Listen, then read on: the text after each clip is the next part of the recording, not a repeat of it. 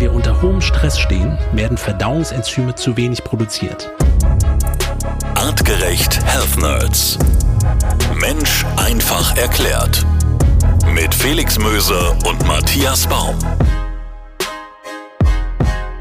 Happy 2024. Leute, die Feiertage liegen hinter uns. Hier ist die erste Health Nerds Episode im neuen Jahr 2024. Wir freuen uns, dass wir äh, das Jahr mit euch gemeinsam beginnen können. Matthias Baum ist da, unser äh, Chef Health Nerds aus dem Health Nerds Wissenschaftsteam von Artgerecht. Matthias, herzlich willkommen. Schön, dass du da bist. Hallo Felix, ich freue mich wie immer mit dabei zu sein. Matthias, die Feiertage liegen hinter uns. Wie sehr ist dein Körper äh, ans Limit gekommen rund um Weihnachten und Neujahr?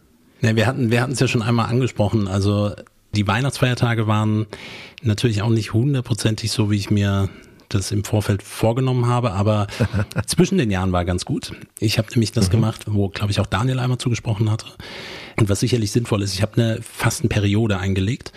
Und zwar nicht so dieses klassische intermittierende Fasten, sondern ähm, wirklich über zwei Tage. Äh, das heißt nicht zu lang, also so, dass es irgendwie schon annähernd schädlich werden würde aber ähm, eine wirkliche Pause einzulegen, um ein bisschen einzusparen, dem Darm etwas Ruhe zu gönnen, ähm, das hat sicherlich ganz gut getan. Gut, dann kam noch mal Silvester, aber nur leicht mit dazu und äh, ansonsten bin ich relativ gut durchgekommen. Wie war es bei dir? Respekt. Ja, also essenstechnisch muss ich sagen, habe ich äh, Vollgas gegeben. Ähm, äh, allen guten Vorsätzen zum Trotz. Es ist dann eben doch die, die Herausforderung, äh, Nein zu sagen bei all den Köstlichkeiten, die so aufgetischt werden.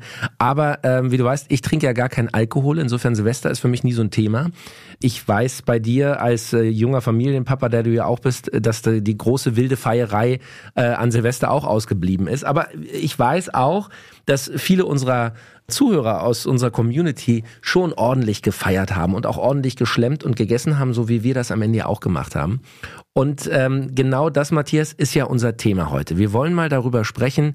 Unser Verdauungstrakt ist definitiv über die Feiertage bei vielen Leuten an seine Grenzen gekommen. Und das hat Auswirkungen. Das hat Symptome, die mit Sicherheit der ein oder andere beobachten kann. Vielleicht auch, wenn ihr jetzt die Folge gerade hört. Mm, wir haben ein paar Sachen, könnt ihr gleich mal checken, ob das bei euch vielleicht auch passiert ist oder gerade der Fall ist.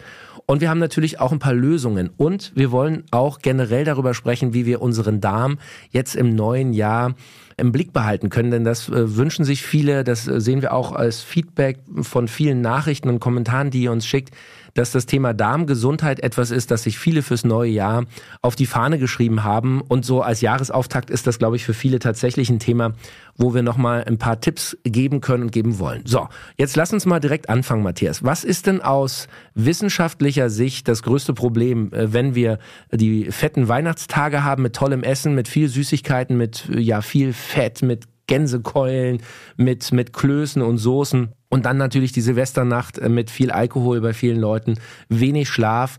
Wo kommt unser Verdauungstrakt äh, an seine Grenzen oder anders gesagt, wo merken wir das? Na, ich glaube, in allen unterschiedlichen Abschnitten. Wir können das ja gerne gleich mal genauso durchgehen, von oben nach unten, sprich vom Mundraum bis zum Anus. Eigentlich äh, kommt definitiv der Verdauungstrakt an unterschiedlichen Stellen an seine Grenzen. Und du hast schon so ein paar auslösende Faktoren gesagt. Das heißt, ähm, wie wir schon oder an einer anderen Stelle auch besprochen haben, den Überkonsum, also dieses, diese wirklich mehr an Energie, die wir aufnehmen, die hohe Mahlzeitenfrequenz, hohe Fettmengen, hohe Zuckermengen und sicherlich auch viele Zusatzstoffe, die man vielleicht sonst nicht mit dabei hat. Ähm, das ist definitiv ein wichtiger Faktor. Alkoholkonsum gehört auch mit dazu. Und ähm, eine Komponente, die man bei den Feiertagen jeder kann jetzt ja nochmal für sich selbst reflektieren, wie die Tage denn so waren. So schön es bei der Familie ist, aber es häufig ist es mit viel Stress verbunden. Das heißt, das Hinreisen, das Vorortsein, Leute wiederzutreffen, vielleicht auch Freunde wiederzutreffen. Das heißt, auch hier psychoemotionaler Stress spielt eine wichtige Rolle. Und wir sehen dann, verschiedene Symptome, die können sich natürlich typischerweise auf den gesamten Verdauungstrakt auswirken. Äh, ich nehme mal so dieses typische Gefühl auch von so einem Völlegefühl nach Mahlzeiten beispielsweise, das dann aber auch gerne mit anhält. Sodbrennen, äh, sich aufgebläht fühlen oder auch aufgebläht sein, vielleicht auch ein bisschen aufgedunsen sein, Gewichtsveränderung. Wenn man sich morgens im Spiegel dann ehrlich anschaut, sieht man auch da, dass vielleicht die Gesichtssymmetrie sich etwas verändert hat, die Augen rot unterlaufen sind. Das sind allgemeinere Themen, aber speziell auch im Verdauungstrakt, wie gesagt, Blähungen, Durchfälle, Verstopfungen ähm, und auch Veränderungen in der Stuhlkonsistenz. Also wir haben schon häufiger darüber gesprochen. Und das Ganze ist natürlich eine Verkettung, das heißt auch Themen rund um Schlafprobleme, was so den Antrieb über den Tag angeht, Erschöpfung und ermüdet sein, vielleicht auch mehr Heißhunger wieder haben. Auch darüber haben wir ja schon häufiger gesprochen, dass wir quasi durch die Mehrmahlzeiten, die Dysregulation vielleicht auch des Insulinstoffwechsels, viel Insulin, das ausgeschüttet wird, man schneller wieder äh, etwas essen möchte. All das kommt so zusammen und da passieren auf den unterschiedlichen Abschnitten des Verdauungstraktes verschiedene Prozesse, die vielleicht darin begründet sein könnten und wir wollen mal drauf schauen und vielleicht auch, was man dagegen tun kann. Super. Und wir, wir machen so ein bisschen die Reise durch unseren Verdauungstrakt. Und wir fangen einfach mal da an, wo es losgeht, nämlich oben im Mundraum. Da geht's äh, rein in unseren äh, Verdauungstrakt. Da wird die Nahrung aufgenommen. Und auch da, Matthias, können einige von uns jetzt nach den Feiertagen Veränderungen feststellen. Was, was, was können das für Veränderungen sein? Geschmacklich oder verändert sich die Zunge? Gib uns mal ein paar Beispiele. Genau, also auch hier, ähnlich wie wir es schon häufiger im Verdauungstrakt oder auch gerade im Darm besprochen haben, wir sprechen auch hier von unserer Verteidigungsebene, also der Mundschleimhaut. Und ja, der Verdauungsprozess beginnt im Mund über die mechanische Zerkleinerung und mit dem längeren und häufigeren Kauen auch das Vermischen und Ausschütten einmal oder die Produktion von Speichel und Ausschütten verschiedener Enzyme, insbesondere eben Amylase zur Aufspaltung von äh, Kohlenhydraten ist das wichtig. Und ähm, im Mundraum befinden sich ebenfalls viele Bakterien. Äh, das ist soweit bekannt, dass wir hier auch ein noch diverseres, also vielfältigeres Mikrobiom haben, als wir es beispielsweise im Darm finden können. Das ist, findet im Mundraum statt.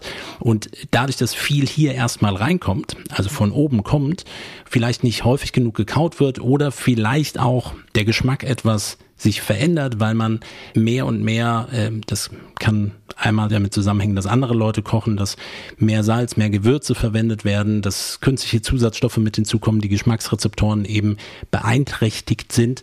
Äh, das heißt, ja, wir könnten vielleicht Veränderungen im Geschmacksbereich erkennen, aber auch äh, vielleicht äh, Entzündungssituationen im Zahnfleischbereich, ja, vielleicht auch Themen wie Mundgeruch oder Veränderungen insgesamt auch, du sagtest gerade auch auf der Zunge. Wenn man sich die Zunge ehrlich morgens mal anschaut und schaut, ist die Zunge schön glatt und eben sauber, würde ich mal sagen, und nicht irgendeinen Belag drauf zu erkennen. Man kann das in unterschiedlichen Regionen der Zunge erkennen, dass das häufig äh, stattfindet. Und all das ist häufig begründet eben gerade durch das Ernährungs-, aber eben auch durch das Stressthema. Und wir haben auch hier eine Fehlbesiedlung potenziell im Mundraum, die bedingt sein kann einmal durch Ernährung selbst, also das, was sich aufgenommen hat, aber eben auch durch andere Stoffwechselorgane wie die Leber beispielsweise. Okay, bevor wir weiter wandern, äh, den Verdauungstrakt äh, weiter rein, weiter nach unten, gibt es etwas, was wir hier jetzt schon präventiv oder ähm, sozusagen reparierend tun können? Sollten wir ähm, verstärkt ein Mundwasser verwenden? Macht ja. es Sinn, sich mehrmals am Tag die Zähne zu putzen? Oder ist es wirklich etwas, was wir nur über eine veränderte Ernährung oder eine veränderte Nahrungsfrequenz steuern mhm. können? ist super, dass du das ansprichst. Natürlich spielt Mundhygiene eine extrem wichtige Rolle und auch die richtige Durchführung, sprich ähm, richtige Durchführung heißt regelmäßiges Zähneputzen gehört auf jeden Fall mit dazu und auch ordentliches Zähneputzen. Haben wir, glaube ich, auch schon mal drüber gesprochen. Der mechanische Abrieb ist wichtig. Das geht aber nicht darum, dass das mit massivem Druck passiert. Im besten Falle verwendet man eine sogenannte biologische Zahnpasta, nicht mit irgendwelchen potenziell auch schädlichen Substanzen oder Chemikalien, die drin enthalten sind. Man putzt regelmäßig, man verwendet Zahnseide und Zahnzwischenraumbürstchen. Das ist hilfreich, einmal auch, damit auch hier Nahrungsreste und auch Bakterien entfernt werden können. Das gehört zum Putzvorgang mit dazu und ist auch hilfreich, dass die Schleimhaut eben äh, auf diese Reize, dieses Putzende mit reagieren kann. Also wer typischerweise hier zu Zahnfleischblutung neigt, dem sei gesagt, dass wenn man das regelmäßig macht, das auch abnehmen wird. Das ist wichtig, um die Barriere zu unterstützen. Hinzu kommt, dass man im besten Falle so etwas verwendet wie einen Zungenschaber. Die gibt es ganz häufig. Ich empfehle da eher einen aus Edelstahl oder Kupfer, den häufiger von hinten der Zunge vom Zungengrund nach vorne hin abzuziehen. Das 10, bis 15 Mal vielleicht zu wiederholen und bitte auf gar keinen Fall ein Mundwasser verwenden, weil da passiert genau das. Wir meinen, wir wollen die schlechten Bakterien rausspülen. stören aber damit ganz klar, ganz häufig direkt äh, unser orales Mikrobiom oder die orale Flora. Und äh, von daher sind natürliche Mechanismen eben über eine biologische Zahnpasta besser. Was man gut machen kann, ist Öl ziehen, beispielsweise mit Kokosöl, geht auch mit Olivenöl. Das Öl sollte nicht runtergeschluckt werden, sondern wieder ausgespuckt werden am Ende des Vorganges. Und dann bindet man zum einen Giftstoffe, die vielleicht im Mundraum vorhanden sind und gleichzeitig tut man etwas Positives für die Mundflora. Okay, wichtiger Hinweis also, das habe ich mir hier notiert. Ähm, Mundwasser ist definitiv also nicht die Lösung, sondern eher schädlich. Ähm, bevor wir weiter runterwandern Richtung ähm, Magen, ähm, eine Frage noch, Matthias. Äh, ich weiß, bei Artgerecht habt ihr ein Produkt, äh, es heißt Floral. Das sind so Lutschtabletten für ähm, ja eine positive Beeinflussung der Mundflora. Ist hm. das etwas, was man nehmen kann? Hat das einen positiven Effekt jetzt in diesen Tagen? Nicht nur in diesen Tagen. Auch hier kann man eher eher, wenn wir schon über den Verdauungstrakt sprechen, würde ich eben sagen, auch im Kontext zum Beispiel der Darmsanierung kann man das sehr gut mit einbauen. Mhm. Eine Lutschtablette morgens nach diesem Reinigungsprozess, wie ich ihn gerade beschrieben habe, Reduktion der Karies-assoziierten Keime, Reduktion des Plaque-Indexes, also dass sich weniger Plaque auf den Zähnen ablagert und äh, Verbesserung der Taschentiefe, also das Zahnfleisch, was sich häufig zurückbildet, kann deutlich verbessert werden. Und das funktioniert mit der Kombination aus Lactoferrin. Da wissen wir schon, es ist sowieso Bestandteil des Speichels als Schutzstoff. Aber wir wissen auch, dass Lactoferrin Zell proliferative, also Wachstumseigenschaften hat, gerade bei der Regeneration hilfreich sein kann.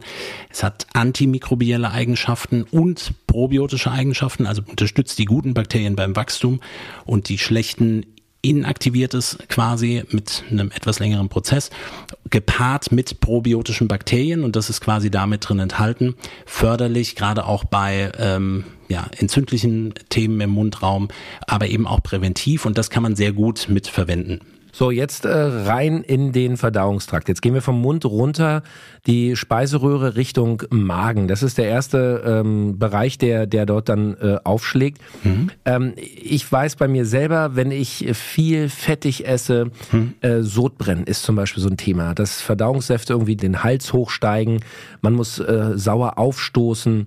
Welche Symptome, Matthias, beschreibt die Wissenschaft noch, gerade jetzt nach den Tagen, wie wir sie erlebt haben, mit viel Essen, vielleicht auch mit viel Alkohol? Da muss man vielleicht gar nicht so wissenschaftlich rangehen, weil man schon erkennt, ähm, was einem dann häufig, also du hast es gerade selbst beschrieben, und du findest diese Verbindung zu bestimmten Mahlzeiten, wo einem das vielleicht vorkommt, also dass man sagt, irgendwie, ich habe jetzt auch hier wieder ein Völlegefühl und das Ganze steigt mir letztendlich die Speiseröhre wieder hoch. Man spricht hier von Sodbrennen. Das ist ein Reflux, also eine Rückbewegung des Speisebreis, der sich brennend die Speiseröhre nach oben bewegt. Und der Hintergrund, das kennen dann viele, dass man sagt, ja klar, ich produziere hier gerade zu viel Säure oder ich habe Säurebildner und die Säure ähm, ist letztendlich zu viel und die steigt irgendwann nach oben, weshalb ja der logische Schluss ist zu sagen, okay, reduzieren wir die Säure. Es ist richtig, dass es bei einigen der Fall ist, dass ähm, zu viel Säure wirklich ein Problem darstellt, beziehungsweise auch zu viel Säure produziert werden kann. Wenn wir uns aber die Physiologie des Verdauungstraktes anschauen, müssen wir verstehen, dass ähm, die Eingeweide oder dieser Verdauungstrakt von Nervenfasern innerviert wird, und zwar vom vegetativen Nervensystem, die vor allen Dingen über den sogenannten Nervus vagus gesteuert werden und quasi zu dem sogenannten parasympathischen System des vegetativen Nervensystems gehören. Parasympathikus deshalb, also Sympathikus kennen wir auch, Sympathikus und Parasympathikus. Und Sympathikus wäre eher dieser aktive Teil, also dieser Kampffluchtmodus und der parasympathische, die parasympathische Aktivität eher im Entspannungsruhemodus oder Verdauungsmodus. Bedeutet auch, dass Stress, und jetzt kommt es eben, das, was ich eben schon gesagt habe, der psychoemotionale Stress, den so Feiertage oder Veranstaltungen oder auch das länger Wachbleiben, äh, der Alkoholkonsum und so weiter mit sich bringen kann, dass dieser Prozess nicht so gut funktioniert. Das heißt, es gibt relativ viele, die auch dazu neigen, zu wenig Säure zu produzieren. Jetzt sagt man, das kann doch gar nicht sein, weil äh, ich habe doch das Gefühl, dass mir hier Säure hochsteigt. Und da können wir quasi in, von diesem Magenabschnitt und diesem typischen Thema zu viel Säure, zu wenig Säure, das kann man auch testen, kann ich gleich noch was zu sagen, passiert dann Folgendes, Der Speisebrei beziehungsweise die Nahrung, die erstmal im Magen ankommt, wird über die Säure versetzt. Es gibt Enzyme, die quasi noch inaktiv sind und hier dazugemischt werden. Und irgendwann wird es über den Ausgang, über den Pförtner weitergedrückt oder weitergegeben, je nachdem, was man gegessen hat, dauert es unterschiedlich lange, in den Dünndarm, in den ersten Abschnitt des Dünndarms. Und hier wird der sogenannte pH-Wert bestimmt. Also hier wird bestimmt, wie viel Säure ist vorhanden. Und äh, wenn der Dünndarm erkennt, das ist noch nicht sauber, sauer genug, schiebt es das gerne wieder zurück. Da sind aber mittlerweile auch Gallensäuren und äh, andere Verdauungsenzyme vielleicht schon mit beigemischt worden. Und das Ganze soll jetzt weiter verdaut werden. Der Magen kann damit nicht umgehen und schiebt es nach oben. Und es entsteht ein brennendes Gefühl. Eben aber auch, und das passiert dann infolgedessen auch, dass Magen, die Magenwand mit angegriffen wird, die Speiseröhre mit angegriffen wird dass die sich quasi zersetzt und es könnten auf Dauer, wenn das dauerhaft passiert, eine Art Geschwüre oder, oder Schädigungen des Gewebes auftreten. Ja, und das ist auch, Matthias, natürlich äh, für viele Betroffene einfach unangenehm. Es, es, es schmerzt auch, es tut weh, gell? es brennt. Ja, genau. Und die Lösung wäre jetzt, und man spricht dann gerne vom sogenannten Magenschutz, also von sogenannten Protonenpumpenhämmern, äh, mit dem Ziel, die Säure zu reduzieren. Also Protonen sind Elementarteilchen und diese Elementarteilchen sind letztendlich für die Säure verantwortlich. Das versteht man unter Säure, also Chemiker würden sagen H-Plus-Ionen, ähm, es wären aber Protonen. Jetzt werden diese Protonenpumpen, die das abgeben, letztendlich gehemmt und es wird weniger Säure produziert. Und äh, man spricht hier typischerweise von dem sogenannten Magenschutz, was es nicht ist, sondern der Prozess wird inhibiert. Es wird auch ein anderer Faktor inhibiert, der benötigt wird, damit man im Magen-Darm-Trakt ähm, Vitamin B12 aufnehmen kann am Ende des Dünndarms. Und äh, letztendlich wird der Speisebrei dann einfach weitergeschoben. Die Symptome hören auf. Symptomatisch kann das sinnvoll sein für den einen Moment oder für eine bestimmte Phase.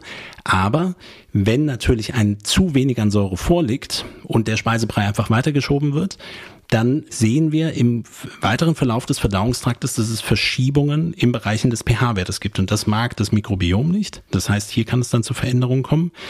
Und auf Dauer wird auch der Stuhl eher zu alkalisch. Das heißt, der pH-Wert ist nicht niedrig genug. Von daher könnte man, das habe ich jetzt gerade schon gesagt, mit Testen funktioniert etwas ähm, wie Säure, äh, die ich hinzugeben kann, gerade wenn ich eiweißreich esse, dass ich, wenn ich mehr Säure hinzugebe, dieses Aufstoßen nicht kommen kann. Da gibt es quasi solche Protokolle zu, wo man ein Salzsäureersatz quasi zu der Nahrung mit hinzugibt. Wenn es nicht zum Aufstoßen kommt, kann das funktionieren. Und eine andere Möglichkeit ist beispielsweise mit Bitterstoffen zu arbeiten. Bitterstoffe regulieren natürlich eben auch hier den pH-Wert, so dass in Magensäure besser produziert werden kann, Verdauungsenzyme im Verlauf besser produziert werden können. Deswegen setzt man das gerne an der Stelle auch mit ein. Und äh, das ist so dieses, diese typische Idee, warum man so ein Kräuterschnäpschen am Ende vielleicht trinken kann. Sollte man aber nicht, weil es geht um die Bitterstoffe, nicht um den Alkohol da drin. Super. Also auch hier nochmal äh, von mir die Nachfrage, Matthias. Hm? Nur, dass ich es richtig verstehe. Diese, es gibt ja so Lutschtabletten dann, ja. Also ohne jetzt eine Marke hier äh, besonders hervorzuheben. Aber äh, Marken, ich erinnere mich, die, die haben ähm, geworben mit, äh, dass sie den Magen aufräumen zum Beispiel, ja. Das ist etwas, was also, wo du sagst, ja, das, das kann den Moment helfen, aber es äh, löst am Ende nicht das Problem, sondern es äh, verschlimmert es oder verschiebt es dann äh, im Grunde nur in den, in den hinteren Darmbereich oder wie ist es zu verstehen? Ja, ge genau. Also es verändert, also ich rede jetzt nicht von dem, ich, ich weiß, was du meinst, wo sich so ein netter Film irgendwie über den Magen drüber zieht und die Vorstellung, ne, so, genau. so diese, da sind, geht es auch um andere Inhaltsstoffe gegebenenfalls. Äh, hier rede ich jetzt eher von diesen typischen Medikamenten Medikamenten, also Omeprazol, Pantoprazol, das sind so diese Namen, die man vielleicht hört, die man standardmäßig auch bei bestimmten Schmerzmedikamenten mit dazu bekommt. Das kann, wie gesagt, für eine Phase, für einen Moment auch sinnvoll sein, aber viele nehmen das dauerhaft ein und das ist eine Katastrophe. Für den Verdauungstrakt insgesamt, für Verschiebung des pH-Wertes, für die Aufnahme von Vitamin B12 beispielsweise, äh, also da sollte man drauf achten und ich möchte eher darauf verweisen, dass Sodbrennen nicht immer ein zu viel an Säure ist, sondern häufig ein zu wenig. Nochmal ein zu wenig, weil durch zu viel Stress, durch Fehlernährung und andere Faktoren eher zu wenig Säure produziert wird, weil eher der andere Teil des Stresssystems aktiv ist und die Verdauung nicht gut stattfinden kann. Und dieses Medikament, was man einnimmt, die Säureproduktion hemmt, aber eben auch die Rezeptoren im Dünndarm, die den pH-Wert messen. Und die werden ebenfalls blockiert und dann wird es gerne einfach weitergeschoben.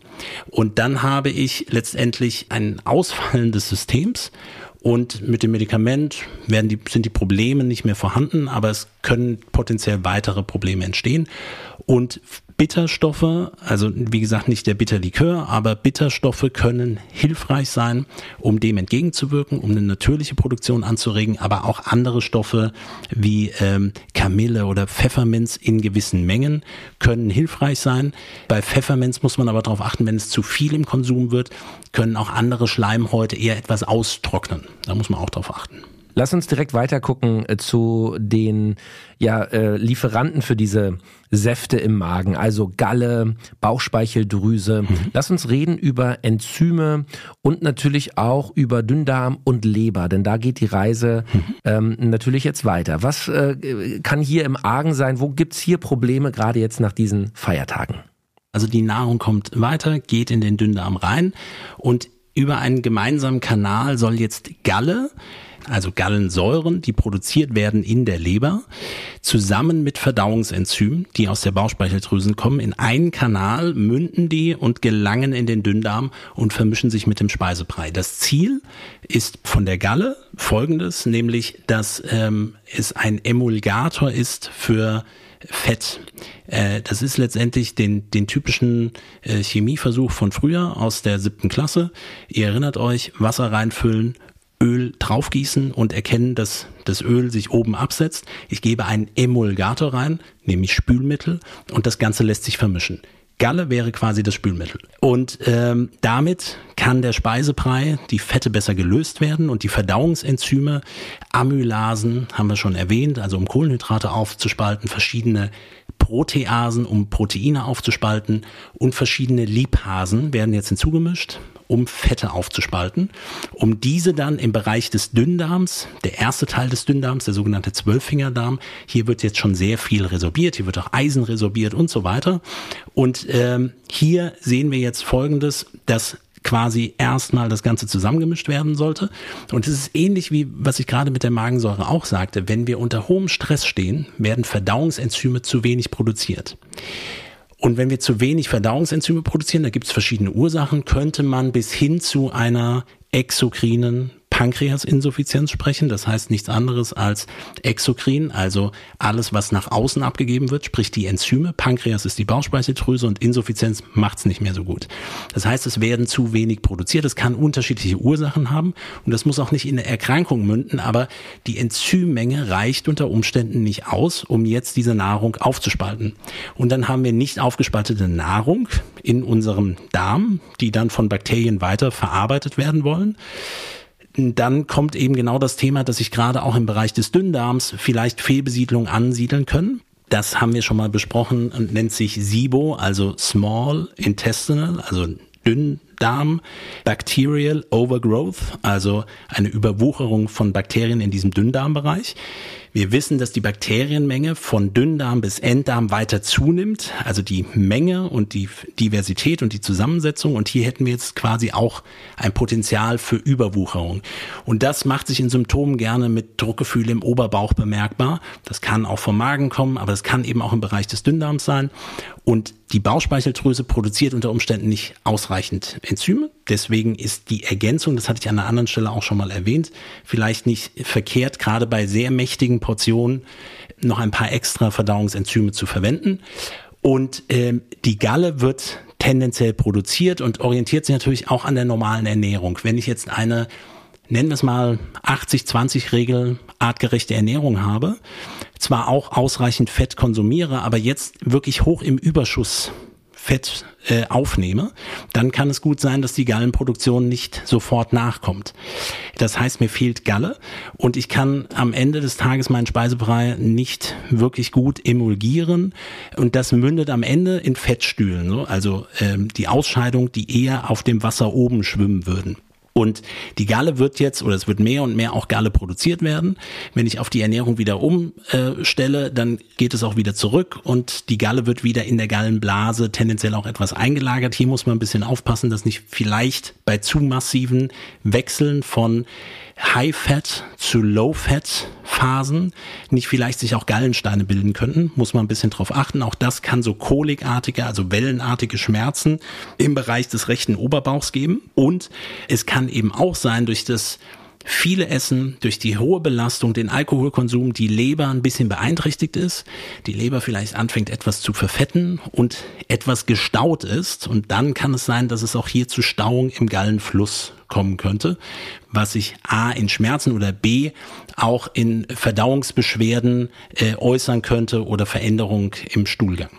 Okay, also äh, auch hier nehme ich mit, sehr komplexes System, viele Bausteine, viele Zahnräder, die da ineinander greifen. Mhm. Dennoch, unterm Strich, gib uns einen Tipp, du als Gesundheitswissenschaftler, du musst es wissen. Was können wir tun, um Enzyme, Bauchspeicheldrüse, Galle, Leber, Dünndarm, um dieses System zu unterstützen? Kann man überhaupt aktiv wirklich etwas tun? Auch auf, auf die Kürze jetzt in diesen, in diesen äh, Tagen nach Weihnachten? Mhm. Oder ist das ein Prozess, der wirklich länger angesiedelt sein muss? Nee, letztendlich haben wir natürlich über die Regelmäßigkeit, auch was die Ernährung angeht, nicht zu sehr aus seinen Ernährungsmustern rauszubrechen, einen wesentlichen Faktor. Ich habe gerade eben schon erwähnt, wenn man das Gefühl hat, in sehr stressigen Phasen, nach hochintensiven sportlichen Belastungen haben wir es auch immer wieder als Thema mit dabei, oder wenn die Ernährung man mal so komplett ausreißt, hier auch wirklich nochmal mit zusätzlichen Verdauungsenzymen zu arbeiten. Das kann man gut und gerne mit einsetzen. Auch das Thema Bitterstoffe habe ich schon angesprochen. Es bezieht sich nicht nur auf die Magensäureproduktion, sondern insgesamt auf Verdauungssäfte, die quasi besser in den Fluss kommen. Auch spezifisch äh, das Spurenelement Zink ist hier nochmal zu benennen, äh, kann hier auch hilfreich sein, den äh, pH-Wert mit zu regulieren und die Aufspaltung von den Makronährstoffen, also Kohlenhydraten, Fetten und Eiweißen positiv mit zu beeinflussen. Also ganz konkrete Tipps hier von unserem Experten. Einen hätte ich noch. Einen hast du noch? Ein Thema noch, weil ich einmal kurz erwähnt habe mit dem Thema SIBO, also dieser Fehlbesiedelung im Dünndarm, die sich häufig auch eher mit Pilzfehlbesiedelungen zeigen. Spannend hier könnte der Pilzstamm, also ein anderer Pilz sein, nämlich Saccharomyces boulardii. Gerade wenn das Ganze auch in Durchfall mündet, kann das hilfreich sein, diese Fehlbesiedelung hier auch positiv zu beeinflussen, dass es besser werden kann. Deshalb setzt man den gerne an der Stelle dafür mit ein. Findet man auch im Biotik. Sehr gut. Okay, also Biotik auch ein, ein Produkt von äh, artgerecht, ähm, was, was äh, die Darmflora und, äh, und den ganzen Verdauungstrakt äh, positiv beeinflussen kann. Schaut's euch gerne mal an, ähm, falls ihr es nicht schon benutzt. Ähm, es ist definitiv etwas, was auch bei mir in der Küche steht, im kleinen schwarzen Gläschen und regelmäßig genommen wird. Jetzt, Matthias, wandern wir weiter. Den Darm runter, es geht rein in den Darmtrakt. Was für Probleme haben wir hier oder was für Symptome gibt es da jetzt zu beobachten? Genau, also dieser erste Dünndarmabschnitt, da wo, wo ich gerade geendet bin mit dem Zwölffingerdarm, geht dann in zwei weitere Abschnitte des Dünndarms weiter. Das Ziel im Dünndarm ist quasi genau diesen Speisebrei ähm, weiter aufzuspalten. Hier brauchen wir, haben wir auch verschiedene Bakterien und es geht um die Resorption und die Aufnahme letztendlich der Nährstoffe. Das ist so das Ziel in diesem Bereich. Und was man dann vielleicht auch kennt und bemerkt oder wer so ein Bild vor Augen hat, der Dünndarm kräuselt sich quasi äh, mittig vom Magen kommt hin und her und rüber und mündet dann irgendwann in den sogenannten Dickdarm rein, wo es dann nicht mehr hauptsächlich um Nährstoffaufnahme geht. So in dem Bereich des Dünndarms haben wir Themen, immer wenn wir über Sachen wie Leaky Gut, also durchlässige Barrieren, durchlässige Darmbarrieren sprechen, das findet genau hier an der Stelle statt. Da, wo Aufnahme von Nährstoffen stattfinden soll, wo viele Immunzellen unter anderem auch sitzen, um zu prüfen, was kommt jetzt hier rein, funktioniert das gut. Hier findet quasi das Thema der durchlässigen Barrieren statt. Und das wissen wir, das kann immer mal passieren. Das ist auch physiologisch, dass unter Stress die Barrieren etwas weiter werden. Das ist ganz normal. Aber es gibt eben treibende Faktoren. Das können auch medikamentös bedingt sein, das können äh, psychoemotionale Stressoren sein oder Stress grundsätzlich, äh, das können eine Überernährung sein, hohe Kaloriendichten, also hohe Kaloriendichte bedeutet mehr als 250 Kilokalorien pro 100 Gramm, hohe Fettmengen, die quasi den Darm mit durchlässiger machen können. Hinzu kommen Antinährstoffe, die tendenziell bei größerem Konsum eben auch ein Thema sein können, andere Zusatzstoffe, die die Darmbarriere mitstören können. Dann haben wir natürlich nicht sofort, dass wir ein Leaky Gut spüren. Das erste, was wir eher spüren, ist so eine vielleicht erhöhte Beweglichkeit im Dünndarm, auch ein kluckerndes Geräusch oder ähnliches. Also da ist auf jeden Fall viel Aktivität, die damit stattfinden kann. Aber es kann gut sein, dass hier eine Störung im Bereich der Barriere stattfindet, zumindest dann auch, wenn es dauerhaft ist. Und das sollten wir quasi immer noch mal mit im Blick behalten. Auch hier, Matthias, meine konkrete Nachfrage nach Prävention. Was können wir wirklich konkret tun, um hier eine Besserung herbeizuführen? Können wir die Darmbarrieren aktiv schließen? Gibt es dort ein Mittel, was wir nehmen können? Äh, gib uns Tipps. Also es gibt definitiv Möglichkeiten. Nicht nur das, ich habe jetzt gerade schon gesagt, auch Giftstoffe oder andere Stoffe, die in der Nahrung oder so mit aufgenommen werden könnten. Hier ist es wichtig, die quasi auch zu binden, beziehungsweise den Bakterien, die vorhanden sind, auch einen guten Nährboden zu geben. Sprich, alles rund um Präbiotika im Einsatz sind hier auch hilfreich. Und dieses Verschließen, wie du es gerade gesagt hast, äh, es gibt verschiedene Substanzen, die darauf getestet werden. Äh, eine wichtige Aminosäure, die dabei hilfreich sein kann, ist L-Glutamin, um eben genau diese Förderung der Regeneration dieser Darmzellen, dieser Enterozyten mit zu unterstützen. Das ist ein Einsatz, den man typischerweise in Verbindung mit dieser Aminosäure in höheren Dosierungen äh, mit verwenden kann. Präbiotische, also ähm, Nährboden für gute Bakterien. Das gehört quasi auch nochmal immer mit dazu. Und die beste Prävention ist natürlich jetzt eher auch wieder zurückzukehren in das eigentliche Muster. Das passt ganz gut zu den Vorsätzen fürs neue Jahr. Da, wo das Schlemmen vielleicht doch etwas intensiver war, wo die Belastung für den Stoffwechsel etwas höher war, für den ganzen Verdauungstrakt etwas höher war, kehrt man jetzt eher wieder in gute, artgerechte Ernährungsmuster zurück. Perfekt. Jetzt wandern wir weiter Richtung äh, Dickdarm. Also es geht schon langsam Richtung äh, dem, dem Ende entgegen. Mhm. Welche Veränderungen gibt es im Dickdarm? Was äh, äh, kannst du uns hier aus wissenschaftlicher Sicht mitgeben?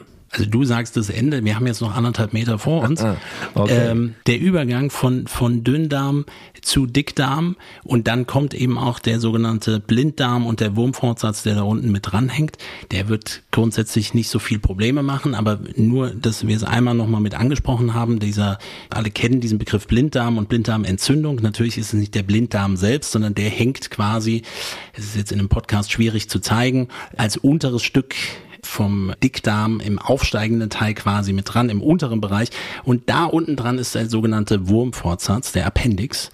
Und dieser Appendix ist das, was sich eigentlich entzündet. Und dann hat man, hat man wahrscheinlich hier Biologie früher immer noch in der Schule gelernt. Das ist so ein äh, rudimentäres Organ, das braucht man eigentlich nicht. Heutzutage weiß man, das ist lymphatisches Gewebe und gehört mit zum Immunsystem und ist gar nicht mal so unwichtig weshalb auch nicht jeder Blinddarm heutzutage einfach so entfernt werden kann. Also es könnte schon sein, dass etwas Entzündung stattfindet. Es muss aber nicht eine Blinddarmentzündung sein, die sofort operiert wird. Aber Entzündung oder auch Reaktionen im Dickdarm können stattfinden. Die Aufgabe des Dickdarms, es gibt dann einen aufsteigenden Teil, einen quer verlaufenden Teil und einen absteigenden Teil. Und hier geht es um Eindicken des Speisepreis oder jetzt schon der Rückstände, die jetzt nicht aufgenommen worden sind im Dünndarm und das Entziehen von Flüssigkeit. Und der Punkt ist relativ wichtig. Also wir haben jetzt hier eine Veränderung, eine Zunahme der Bakterienmenge. Das heißt, hier steigt das Ganze wirklich nochmal an. Eine Veränderung des pH-Wertes. Wir haben weniger aerobe Flora, jetzt eher anaerobe Flora, also sauerstoffunabhängig, verschiedene Bakterien. Und dieses Eindicken ist wichtig. Und ich habe eben schon gesagt, dieses Rumoren, was man vielleicht so mittig im Bauch, so oberhalb des Bauchnabels oder im Bereich des Bauchnabels häufiger so nochmal kennt, das spricht für eine höhere Beweglichkeit des, des Darms und das kann bedingt sein durch das, was oben reingeworfen ist. Das kann aber auch durch Nervenimpulse gesteuert sein, die vom Gehirn, und wir haben schon häufiger über die Darm-Mikrobiom-Gehirnachse gesprochen, die gesteuert sein kann vom Gehirn Richtung Darm. Eine höhere Darmbeweglichkeit, die stattfindet. Und dann passiert der Stuhl letztendlich relativ zügig diesen aufsteigenden, querverlaufenden und den absteigenden äh, Dickdarm, wenn das passiert, eine höhere Darmbeweglichkeit und die kann auch bedingt sein durch eine Fehlbesiedelung von Bakterien oder wie gesagt zu hohen Nervenimpulsen. Das Ganze mündet dann gerne in Durchfall. Ein typisches Symptom, was gerne mit auftritt, so dass man sehr äh, flüssige, wässrige, keine festen Stuhlgangkonsistenzen mehr hat. Auch hier kann es, wie gesagt, auf der Ebene der Bakterien zu finden sein. Hier ist gerade dieses Thema Dysbiose, Fehlbesiedelung ein wichtiges Thema. Nochmal, Nahrung, die vorher nicht gut aufgespalten worden ist, kommt jetzt hier an, kann das Immunsystem aktivieren, kann ähm, letztendlich zu Fäulnisprozessen passieren. Dann gibt es häufig noch Winde, die abgehen, die übel riechen oder faulig riechen. Ähm, all das ist nahrungsbedingt fehlende Aufspaltung äh, oder auch Fehlbesiedlung dann im Dünndarm. Von daher, das passiert, dass es hier Verschiebungen gibt. Wichtig ist präventiv eine vielfältige Ernährung, faserstoffreich äh, mit einzubauen, diese Aufspaltung quasi mit zu gewährleisten und dass die Darmbeweglichkeit nicht zu wild ist. Wir haben jetzt ja bekanntermaßen letzte Woche noch über das Thema Biorhythmus gesprochen. So einmal Stuhlgang, regelmäßig, einmal am Tag, das ist relativ normal. Aber ständig auf Toilette gehen zu müssen oder immer sofort nach dem Essen ist definitiv ein Indikator, dass man drauf schauen sollte, dass es vielleicht Probleme bei der Verdauung geben kann. So, Matthias, also ein äh, Walkthrough durch unseren Verdauungstrakt, äh, natürlich auch durch unser Superorgan Darm, über das wir schon so oft und so intensiv hier bei den Health Nerds gesprochen haben. Lass uns abschließend noch einmal bitte schauen, wenn ich mich hier wiederfinde in den Symptomen, in den Dingen, die du beschreibst, wenn ich bei mir eines oder mehrere dieser Symptome feststelle. Was wäre als Gesundheitswissenschaftler, der du bist, dein wichtigster Tipp? Was sollte ich tun oder was wäre generell eine gute Maßnahme, um meinen Darm ins Gleichgewicht zu bringen? Der wichtigste Tipp ist genau das eigentlich, dass man erstmal auch drauf schaut, fällt einem da irgendetwas auf. Jetzt kann man quasi nochmal nachhören, in welchem Bereich man vielleicht welche Auffälligkeiten hat. Das ist natürlich nur grob. Sinnvoll ist definitiv in, in erster Linie das Thema, sich gerade auf Ernährungsseite nochmal genauer anzuschauen. Also gerade wenn man jetzt Verbindungen und diese Symptome vielleicht mehr um die Weihnachtszeit zwischen den Jahren, um Silvester herum, im Neujahr miterlebt hat, dass man das nicht nur abhakt und sagt, ja, dann ist das so, sondern dass man schon nochmal drauf achtet, stellt sich das normal wieder ein. Also ist Ernährung auf jeden Fall ein wichtiger Punkt. Ich möchte ganz klar, auch gerade wenn es in Richtung Durchfall geht oder stressbedingt auch Verstopfungen, die teilweise mit auftreten, auch hier nochmal auf das Thema Stress und Stressregulation hinweisen. Diese Verbindung zwischen Darm und Gehirn ist so elementar und so wichtig und sie lässt sich gut beeinflussen, also auch mit Techniken, Atemtechniken, Entspannungstechniken, die hilfreich sein können, um wirklich den Verdauungstrakt positiv mit zu beeinflussen. Und letztendlich, je nachdem, in welcher Region, kann man wirklich auf sowohl Verdauungsenzyme, auch Probiotika, Präbiotika genauer mit drauf zurücksetzen. Man kann das testen, aber im neuen Jahr und für die, die natürlich jetzt auch äh, sagen, ich habe Lust auf Veränderungen und mich mit dem Thema da auch näher auseinanderzusetzen, äh, empfehle ich auf jeden Fall mindestens mal bei Artgerecht äh, vorbeizuschauen. Und ich empfehle definitiv für die, die es vielleicht auch schon kennen oder die Wiederholungstäter werden wollen, sich mit dem Thema Reset nochmal auseinanderzusetzen, weil hier hat man wirklich nochmal den Ablaufplan, äh, die Begleitung, Ernährungsumstellung, alles nochmal Schritt für Schritt dabei und definitiv auch die Substanzen, Mikronährstoffe, Vitalstoffe, die hilfreich und unterstützend sein können, um die Prozesse positiv mit zu beeinflussen. Super, also das auf jeden Fall mal anschauen. Ihr startet ja auch immer Anfang des Jahres in äh, die Reset Challenge sind wir. Oder ihr ja. seid schon gestartet. Ähm, kann man trotzdem noch einsteigen oder bin ich schon zu spät, wenn ich jetzt die Tage sage, ich will noch mitmachen? Nie, es ist nie zu spät. Es ist nie zu spät, seine eigene Gesundheit und vor allen Dingen das Thema Darmgesundheit in die eigenen Hände zu nehmen und sich damit zu beschäftigen. Da ist jeder immer herzlich willkommen. Und ähm, es ist mittlerweile eher Tradition, dass wir im Januar das gemeinsam starten, eben auch von Seiten des Teams und, und viele mit dabei sind. Aber ähm, es ist natürlich immer, und es ist, kein, ist nicht wirklich ein saisonales Thema. Es hat immer seine Wichtigkeit und Berechtigung. Und wenn wir über nachhaltige Gesundheit sprechen, müssen wir über das Thema Darmgesundheit sprechen. Deswegen greifen wir es ja auch so häufig auf.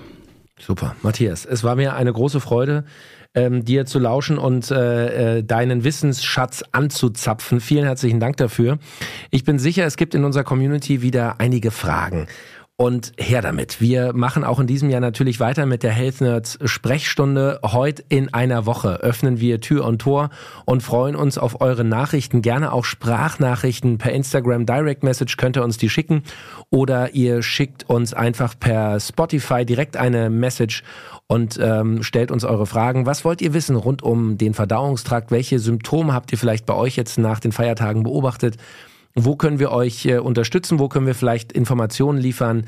Und wo haben wir vielleicht eine Lösung und einen Lifehack, der euer Leben ein bisschen gesünder und ein bisschen angenehmer macht? Wir freuen uns drauf. Matthias Baum, ich sage herzlichen Dank. Ich bin Felix Möse. Wir hören uns heute in einer Woche. Bis dahin, Leute, bleibt schön gesund. Vielen Dank. Health Nerds, der Gesundheitspodcast von Artgerecht. Jeden Donnerstag neu. Ein All Ears on You Original Podcast.